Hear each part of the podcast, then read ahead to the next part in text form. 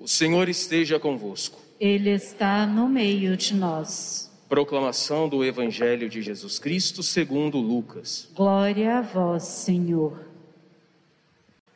Naquele tempo, os pastores foram às pressas a Belém e encontraram Maria e José e o recém-nascido deitado na manjedoura.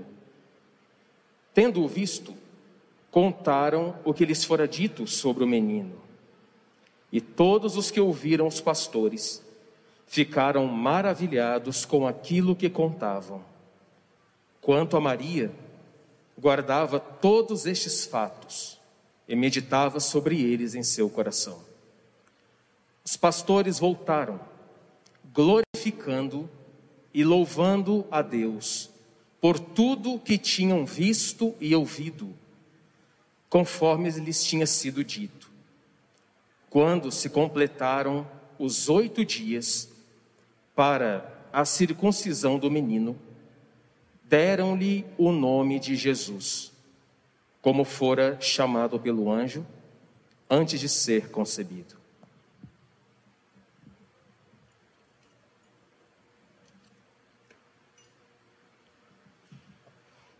Palavra da salvação.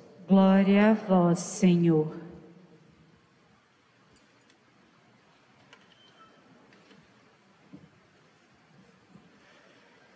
O que, que é a maternidade divina, então, gente? Que nós estamos hoje celebrando em toda a Igreja Católica Apostólica Romana. Vamos lá tentar entender, então.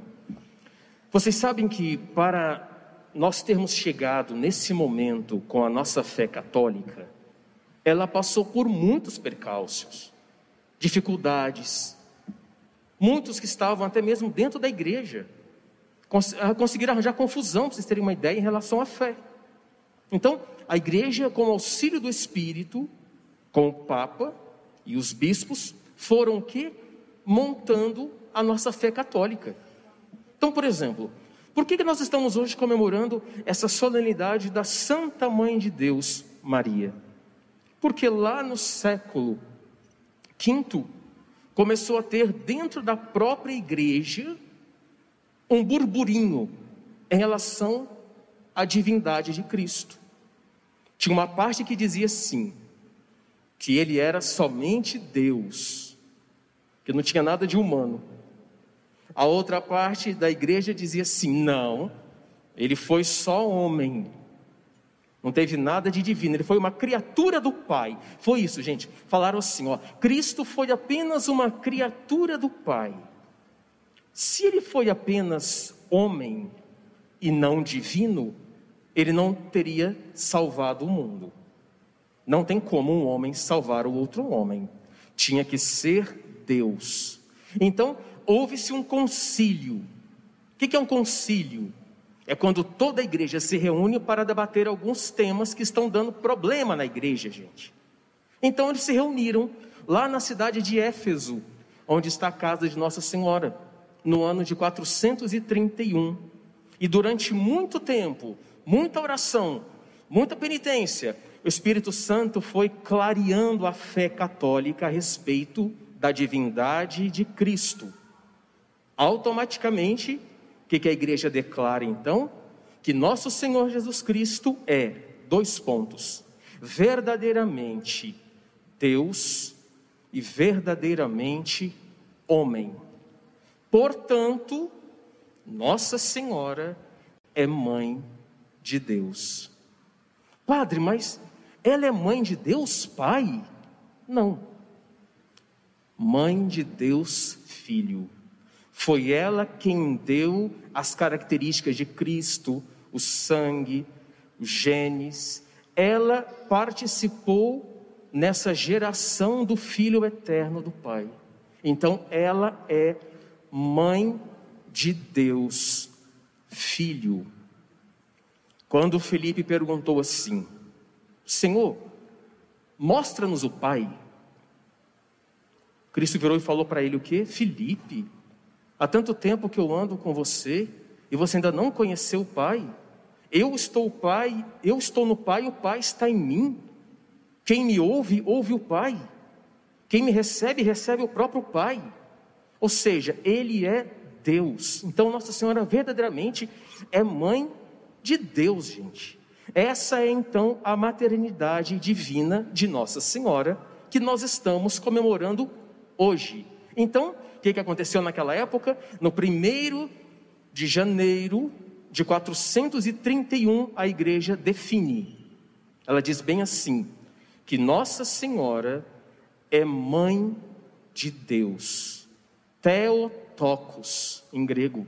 E aí o que, que aconteceu? Quando anunciaram lá em Éfeso que ela era mãe de Deus, o que, que o povo fez todo? Foram para as ruas, com tochas acesas, gritando: Viva a mãe de Deus, Theotokos. De tanta alegria que os católicos ficaram, por saber que verdadeiramente foi comprovado pela igreja que ela é mãe de Deus. Hoje eu uma, eu li uma frase de um santo que eu fiquei assim completamente né, mexido por dentro. São Boaventura vai dizer assim que Deus ele poderia ter criado um mundo maior e melhor. Poderia. Só que ele não quis. Não quis. Agora, ele não poderia ter criado uma criatura maior e melhor do que Nossa Senhora. Olha só a profundidade dessa frase desse santo. Ele não poderia ter criado uma mulher maior ou melhor do que Nossa Senhora. Ou seja, nela foi toda a perfeição humana. Cristo é Deus, o perfeito, mas ela, na perfeição humana, ela está acima de tudo. Em relação à santidade e à onipotência, ela está acima de todos os anjos. Ou seja, depois da Trindade Santa, vem a Virgem Maria. Padre, o que, que essa festa tem a ver então com a gente, né? Pois é, quer dizer uma coisa para vocês nessa festa. Se porventura a sua mãe terrena, muitas vezes, né? Nem todos se dão bem com a mãe terrena, tem uma coisinha ali, uma coisinha aqui. Mas eu digo hoje para vocês: vocês têm uma mãe ela não é só a mãe de Deus, ela também é sua mãe. Assim como você confidencia com a sua mãe todas as coisas, ou não, eu digo para vocês que a partir de hoje, você pode, mais do que nunca, confiar, contar, conversar, pedir, suplicar a Nossa Senhora. Diz um santo, né, que um pedido um pedido não, viu? Um suspiro da Virgem Maria a Deus é muito mais forte do que todo o céu reunido, do que todos os anjos reunidos. Um suspiro que a Trindade Santa perceba na Santíssima Virgem é maior do que todo o céu reunido, do que todas as hierarquias celestes reunidas. Ou seja, ela é uma mãe especialíssima. Por que, que a gente não começa esse ano novo com Nossa Senhora? Por que, que à meia-noite de hoje você não reza três Ave Marias? Falando assim para ela: que eu possa ser mais santo, que a senhora possa verdadeiramente me ajudar a ser mais santo. A senhora que ensinou todas as coisas para o seu filho, ensina-me esse ano a ser mais santo. Ensina-me esse ano a seguir mais o teu filho. Ensina-me esse ano a pecar menos, mãe. Nessa meia-noite, quando der, claro, tem os fogos aí, tem champanhe e tudo, mas para tudo à meia-noite e consagra você, tua família, à Santíssima Virgem. Você vai ver que como esse ano vai ser diferente. Mesmo que Nosso Senhor queira enviar os males ou os bens, não importa. Nós vamos estar com Nossa Senhora ela vai nos ajudar, ela vai nos levantar, ela vai interceder, ela vai fazer tudo aquilo que tiver ao seu alcance por você, quando você rezar o seu santo rosário, o teu santo terço. Ela se levanta e ajuda. Se você quiser alcançar tudo aquilo que você necessita nesse ano que vai entrar daqui a pouquinho, reze o santo rosário de Maria Santíssima. Que a Santa Mãe de Deus, a bem-aventurada e sempre Virgem Maria, nos ajude a esse ano que entra, rezarmos bastante, rezarmos sempre e rezarmos bem.